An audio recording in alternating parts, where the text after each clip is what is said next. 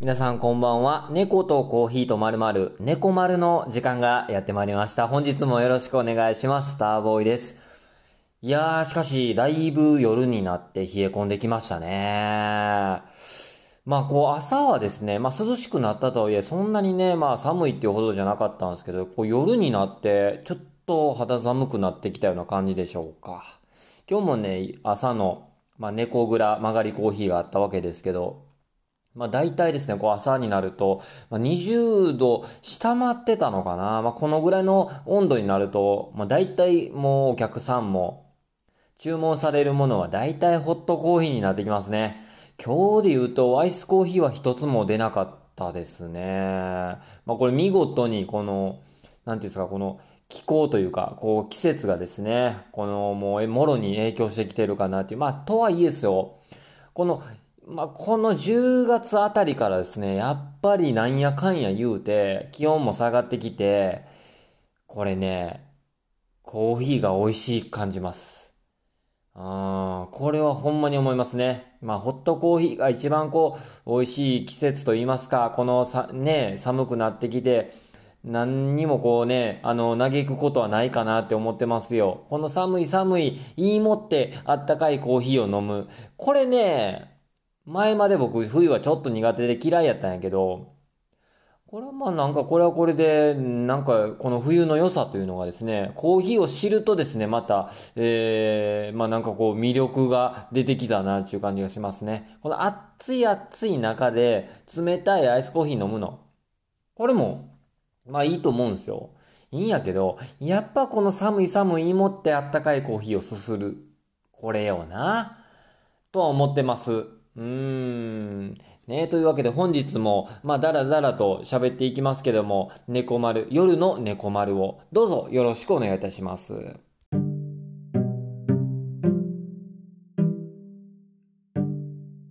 まあ、今日もやっていきましょうか。ねコーヒーのコーナー、並びに、え試験勉強のコーナーですね。どうぞ本日もよろしくお願いします。まあ、これはですね、まあ、私がコーヒーアカデミーの、まあ、プロ、プロフェッショナルコースっていうのがあるんですね。それで、えー、プロフェッショナルコースは終了したんですけども、あのー、認定試験っていうのがまだでして、えー、これ試験がですね、あるんですね。で、まあ、実技だけじゃなく筆記試験もあるっていうことで、この筆記試験に出てくるところ、この猫丸のポッドキャストで、えー、もうコーヒーコーナーで試験勉強をやっちゃおうというわけですね。だからまあ皆さんにおかれてはコーヒーの知識もつくし、自分にとっては、まああの、こまあ試験勉強にもなるし、ウィンウィンかなっていうことでね、えー、今日もゆっくりとやっていきたいと思います。ね、まあ昨日までのおさらいとしてはね、まあコーヒーの歴史をちょっと、えー、紐を解いていったわけですけども、まあコーヒーが、えー、まあまず、遡るとですね、最初、おさらいを、おさらいで言うと、もう、カルディ伝説。で、えー、そして、ヤギガイのカルディ伝説。そして、イラクの、あイスラムの僧侶、シェイク・オマールの伝説をね、えー、やっていきました。そしてそこから、えー、まあ、エチオピアからイエメンに伝わり、で、イエメンからエジプトに伝わり、そしてダマスカスという地方に伝わって、え、トルコのイスタンブールへと伝わっていったと。で、そこからさらにヨーロッパにドンと広がっていったんですね。えー、で、まあ最初はこうイスラム系の、えー、まあこう、ね、えー、なんていうか、こう、宗教の飲み物やっていうことでね、えー、その頃キリスト教が盛んだったヨーロッパにおいてはなかなか広がりにくかったんやけども、えー、当時のローマ教皇、クレメンス8世がコーヒーに洗礼を施して、一気にこうキリスト教徒の間でも広がっていったと。いうわけなんですね。ここまで昨日やりましたね。えー、で、ここからちょっと続きをやっていきたいと思います。えーと、今日はですね、まあ、あのー、その後ですね、えー、まあ、あの、コーヒーは以前ですね、厳しい管理下に置かれてたんですね。やっぱこうコーヒーって貴重なものっていうものでもあって当時ね、えー、美味しいし、こうなかなかこう自分たちの国でちょっとこう独り占め、独占しようという動きがあったんですけども、この、えー、苗木を、コーヒーの苗木ね、これを、まあ、手に入れた先人たちは、これで大切にこう、外に持ち出すっていうことをですね、固く禁じられてたんですね、ヨーロッパの中でも。ただ、これをですね、なんとかですね、この苗木を、えー、自国にこう隠し持って持ち帰って、で、コーヒーの栽培っていうのはどんどん広がっていったわけですね。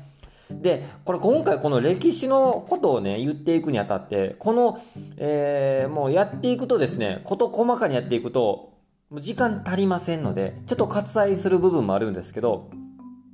ざっくり言っていきますね。この盗んだ苗木はまずインドに渡ります。はい。このアフリカからこの、まあ、栽培、アフリカで主に栽培されてたんですけど、この栽培された苗木をひ、えー、密かにインドへと持ち帰ります。うんこう必死やったんですね、当時ね。で、そこからインドネシアに伝わります。インドネシアの、えー、から、で、また西インド諸島へと伝わります。で、このインドネシアからカリブに伝わるんですね。まあ言うたら中南米の方ですよね。で、そして中南米の方に広がり、まあ今までいうこのブラジル、まあ世界最大の輸出国でもあるブラジルとかにも広がっていって、一気に世界中に広まっていったんですね。うん、そして、こう、イギリス、また東インド会社っていうのがね、ありまして、この東インド会社っていうのがもう世界中にこう輸出をしていったという経緯もございます。はい。まあ、ちょっとこう、えー、詳細を言っていくともういろんな出来事があったわけなんですけれども、この辺はね、今日はちょっと割愛しておきます。またちょっと自分でも、このままのペースでいくと追いつかん、やっていけないなと思いましてね、ちょっとこの辺は割愛します。。えー、そして今日はですね、またさらに続きなんですけども、日本におけるコーヒーの発展っていうのをちょっとやっていきたいと思います。日本に、まあ、ちょっとこう世界のね、こう最初の、えー、コーヒーの広がり方っていうのはちょっとお伝えしたんですけど、日本におけるコーヒーの発展っていうのはですね、まずはじめにどこに、えー、来たかっていうとですね、まずはじめに長崎の出島へ来たんですね。当時1639年、寛永16年、この時代をですね、えー、日本は鎖国政策をとってたんですね。だからこう外国とのこう、えー、行き来をですね、もう本当にこう閉じてた、まあ、鎖国してたという日本なんですけども、唯一長崎の出島、いうようなところでオランダとの、えー、まあこう、えー、交流があったわけですけれども、その時にですね、1695年頃、あえー、1690年頃、にオランダ人によってもたらされましたね、コーヒーが。とはいえですね、まあ、当時このオランダ人と交流があった日本人っていうのは本当にごく少数。例えば通訳とか役人とか、えー、まあ商人ですね。で、またこう遊女。あの女性ですね、えー、などが、まあこう、限られた人たちだけが、こう、オランダ人と関わりがあってですね、まあ、強化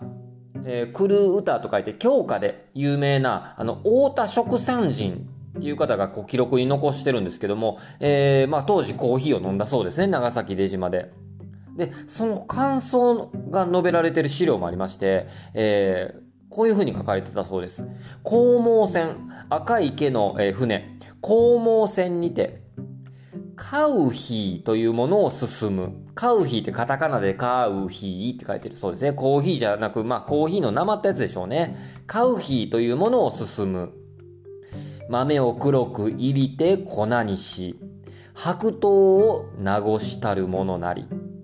焦げ臭くて味ふるに絶えず。という、こう、今一つの、こう、感想が残されてたんですね。まあ、当時、この太田食産人という方は、こう、まあ、なんていうんですかね、こう、黒い濁った液体を飲んで、まあ、ちょっと前を潜めて、ちょっとこれは飲むに大変なっていうような感想だったそうです。まあ、あの、一般には、えー、の、一般人への普及というのは、えー、まだその先にことになるそうですね。うん。そしてですね、日本の喫茶店の始まり。えー、っていうのはですね、1888年、えー、まあ、あ、ちょっと少し前の1877年、明治10年のことですね。えー、その量は18トン。コーヒーは文明開化に花を添えるハイカラな飲み物として、えー、特級階級の間でもてはやされました。当時特級階級というのがあったんですね、日本人の中でもね。えー、1886年、明治19年にはですね、東京の日本橋にコーヒーを提供した記憶がある、えー、泉州亭っていう、こう、まあ、今でいう喫茶店でしょうかね。泉州亭というのが開店しました。まあ、そして、その後、1888年、明治21年。これがですね、日本の近代喫茶店の始まりと評される、カヒサ館。カヒサカンというですね、えー、喫茶店が帝英系の手によって東京上野に開店します。帝英系という人物。まあこれ女性の方なんですけども、まあこれ多分中国系の方なんでしょうね。帝英系という、まあ、珍しいお名前の方ですね。東京上野に開店。カヒサカンにはですね、玉突き、トランプ、図書などのですね、えー、娯楽設備、そして便箋、封筒などの文具も揃えてありました。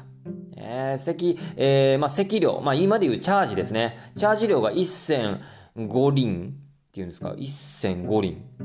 うん。で、メニューはコーヒー1杯1005輪。牛乳入りコーヒー、まあ、カフェオレでしょうね。が2000。で、菓子付きなら3000。で、紅茶っていうのは提供してなかったそうですね。で、その後、浅草、大阪、えー、銀座などに、えー、喫茶店の開店が相次いでいって、えー、当時、学者とか文化人たちが文学や芸術を論じるサロンみたいな形で、え、日本にはこう定着していったっていう感じですね。まあ、ちなみにこの、え、当時でいうコーヒー代がですね、1005輪で2000、えーえー、牛乳入りが2000ですね。で、えー、まあこれ明治30年になると2000。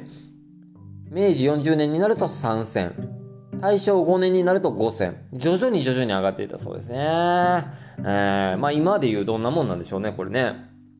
まあ、ちょっとこの辺の資料はここに載ってませんが、ちなみに猫蔵ではコーヒー、まあ、1杯400円になってますね。大体まあこれぐらいの感じなんでしょうかね。ちょっとわからないですが。えー、で、まあちょっとこう、え時代は移りですね、えー、少し先の話になりますが、えー、ここでですね、ブラジル移民とコーヒーの生産についてちょっと少しだけお話ししておきたいなと思うんですけども、えー、ブラジル移民、日本人の移民の汗の結晶っていうこのね、ちょっとまあ日本のこのコーヒーの文化を語るにあたってちょっと外せないとこをちょっと伝えておきましょう。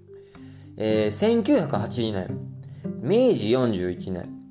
第1回ブラジル移民船、これ、カサドマルっていうんでしょうかね。この船が、えー、神戸からサントス、ブラジルのサントスへ出港したそうです。日本人の水の量は、えー、広告植民会社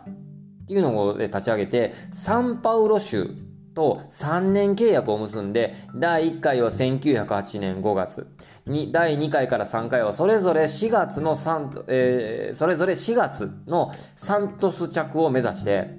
毎年1000人をの日本人を送り出したそうですね。到着月はコーヒーの収穫時期に合わされたそうなんですよね。あえて収穫時期にこう日本人が到着できるように。で、第1回は出港が遅れて神戸からサントスまで52日の航海。熱帯、亜熱帯を通る、えー、西高ルートっていうのがあるみたいです。西高ルートってものかな？うん。まあ、6月18日に到着したそうです。だからこの辺がちょっと遅れたんでしょうかね。えー、契約移民は781人。約160家族で、九州、沖縄の出身者が多くて、えー、男女比は3対1。男性が3で女性が1でしょうか。で、船賃、船の、えー、料金は1人165円。うち100円程度をサンパウロ州が補助したそうですね。これどういうか、これ165円の当時の感覚、まあその、えー、価格がちょっとよくわかりませんね。今で言うね、うん。第二次世界大戦までのラテンアメリカへの日本人移民は、ブラジル約1万、え、18万9千人。ほう。ペルーが約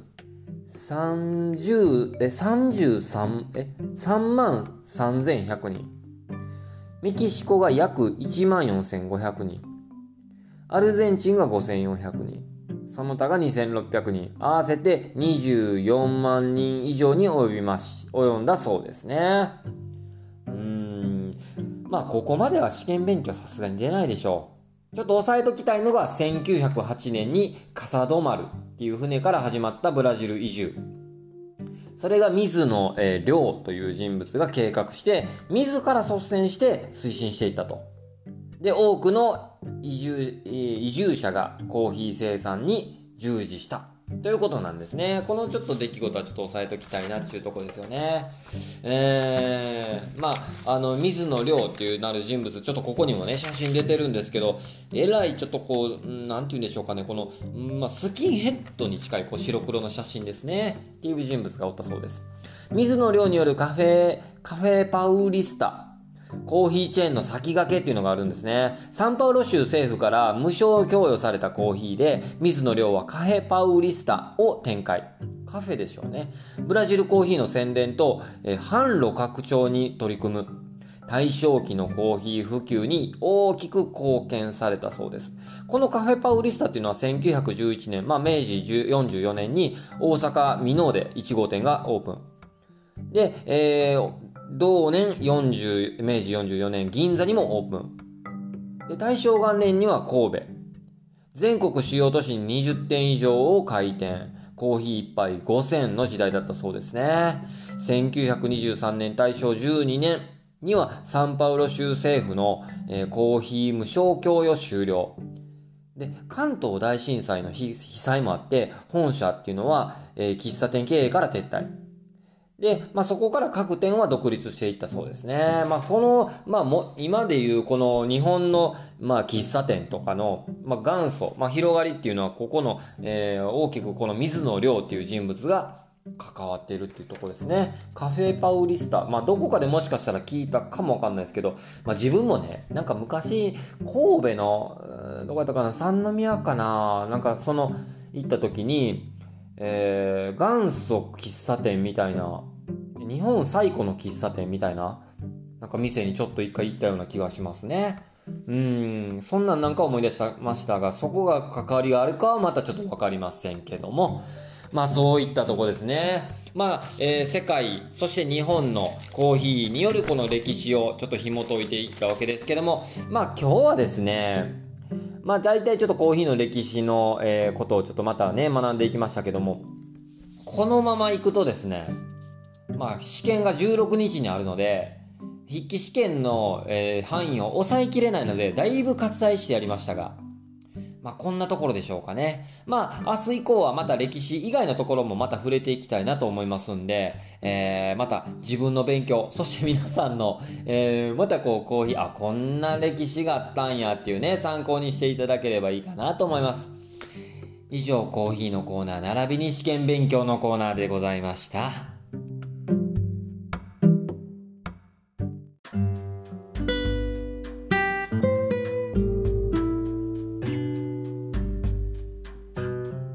オープニングでも話したんですけどね、まあ今日も朝の、えー、猫蔵モーニング営業だったんですけど、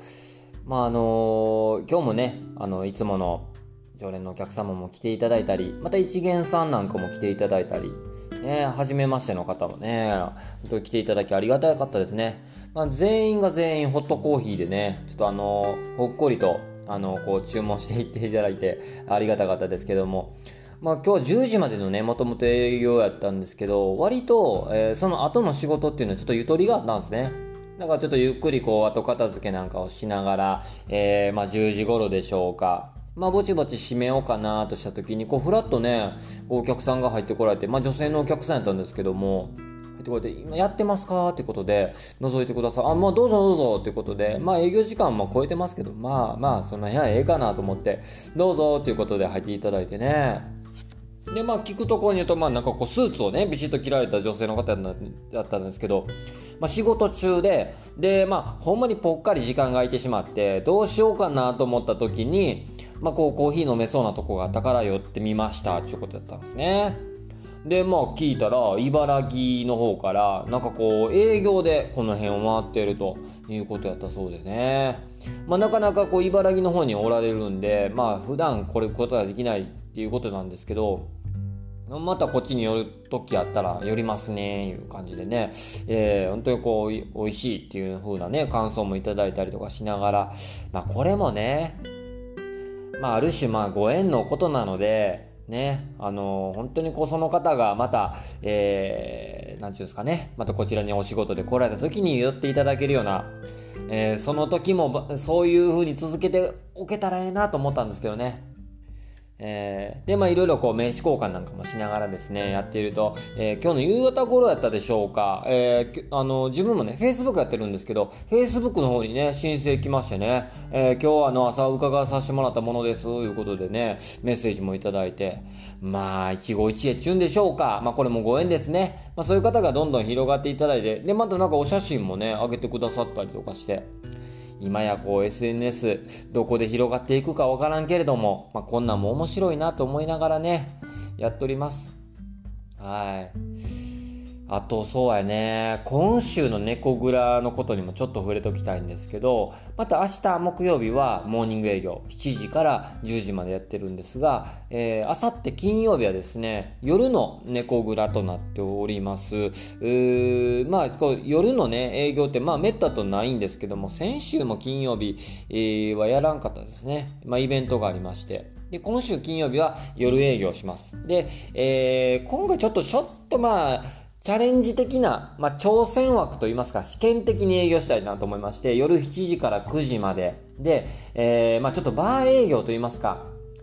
まあ、ちょっとみんなでお酒を飲みながら、えー、ちょっと楽しくワイワイしたいなということで、えー、まあ、そういう企画をしたいなと思っております。まあ、ビールと、あと、まあ、えー、コーヒー焼酎をですね、ご用意させていただいて、えお待ちしたいなと思います。食べ物がね、提供できないんですよ。あのっていうのも何もメニューがないので。なので、食べ物に関しては、えー、ちょっと近くにある鉄板焼き仁さんっていうのがあるんですけども、そこからね、あの出前なんかをしながら、えー、できたらなぁなんて思っておりますけども、またね、えー、お近くの方、まあそうでない方ももし、え寄っていただけたら楽しんでいただけるかなというふうに、一回ちょっとそんな企画もやっていきたいなと思います。まあ、これが滑ったらまたいろいろ考えていったらいいかなと思ってますんで、よろしくお願いします。そして土曜日は9時から4時までの営業。この土曜日については自分はね、夕方から、えー、タグボート対象で、ギフテッドっていうバンドのライブがあるんですけど、一応まあ9時から4時まで営業しますが、私はですね、多分2時か3時ぐらいにはもうタグボートに向かおうかなと思ってますんで、えー、まあ、猫蔵並びにタグボート対象でのライブもお願いしますっていう感じですね。そして日曜日はですね、いよいよ猫蔵に焙煎機が搬入されます。自分的にはここが今週の一番のクライマックスかなって思ってて、まあ、いよいよこう、街に待ち焦がれた焙煎機が来るっていうことで、えー、結構一応ね、猫蔵は手鍋焙煎を歌ってたんですけど、手鍋焙煎はほんまに、えー、焙煎できる量っていうのはまあ少しずつしかできへんから、なんちゅうんでしょう。たまにこう豆を買いに来てくれる方いらっしゃるんですけど 100g、200g 購入していただいたらすぐになくなるんですね。これの本当にもどかしさがありました。焙煎機が入りましたら、まあ、あの、たくさん豆も、えー、焙煎できますし、えー、十分にこの需要と供給、まあ、特に供給の部分ですね、やっと追いついていけるかなと思います。で、これを機にね、これを機に猫蔵に置く豆も、まあ、レギュラーメンバーという形で、まあ、4つから5つぐらいに絞ってで、えー、豆の仕入れも安定させてですね。でまあ月替わりにプラス1個ぐらいの豆をやっておこうかなと思ってます。はい。まあ今現状としてはいろんな豆を少量ずつもういろいろありましてちょっと自分たちもメニューちょっとごっちゃになりすぎてどの豆がどんだけ今あるんだというのも把握しづらくなってきてるんでこの辺をまあ多分シンプルによりお客さんにも選んでもらいやすく分かりやすくなるかなと。で豆を求める方にもあの、十分に提供していけるかなと思います。はい。というわけでまあ憧れの焙煎機が日曜日にやってくるということで、営業時間、まあ、朝午前中の搬入になるので、営業としては午前はお休みとなります。午前中が搬入しますんでね。で、え、1時から4時までの営業、午後からの営業となりますんで、よろしくお願いします。ぜひですね、猫蔵に新たに入った焙煎機を見に来てほしいですね、ぜひね。はい。というわけで、まあ、あのー、自分的にも、まあ、この辺がですね、この焙煎機、えー、導入ぐらいからですね、ちょっといろいろ動いていこうかなって、えー、サウナ入りながら考えてましたね。はい。いつもながらに。うん。まあ、というわけでですね、今日もいろいろ喋りましたが、今週の猫蔵はそんな感じでしょうか。えー、ぜひ、また、あの、いろいろ、えー、まあ、この週、いろいろありますが、また、えー、どんどん発信していきたいなと思います。そして試験勉強のコーナーもね、えー、楽しくやっていきたいと思いますんで、どうぞまた皆さんも、えー、飽きる、呆れることなくですね、まあ、そしてこう、懲りることなくね、聞きに来てもらいたいなと思うんですよ。まあまあ、あの、また皆さんからのお便りなんかもお待ちしてますんで、ぜひ、えー、どうかよろしくお願いいたします。というわけで本日の猫丸ありがとうございました。また聞いてくれよな。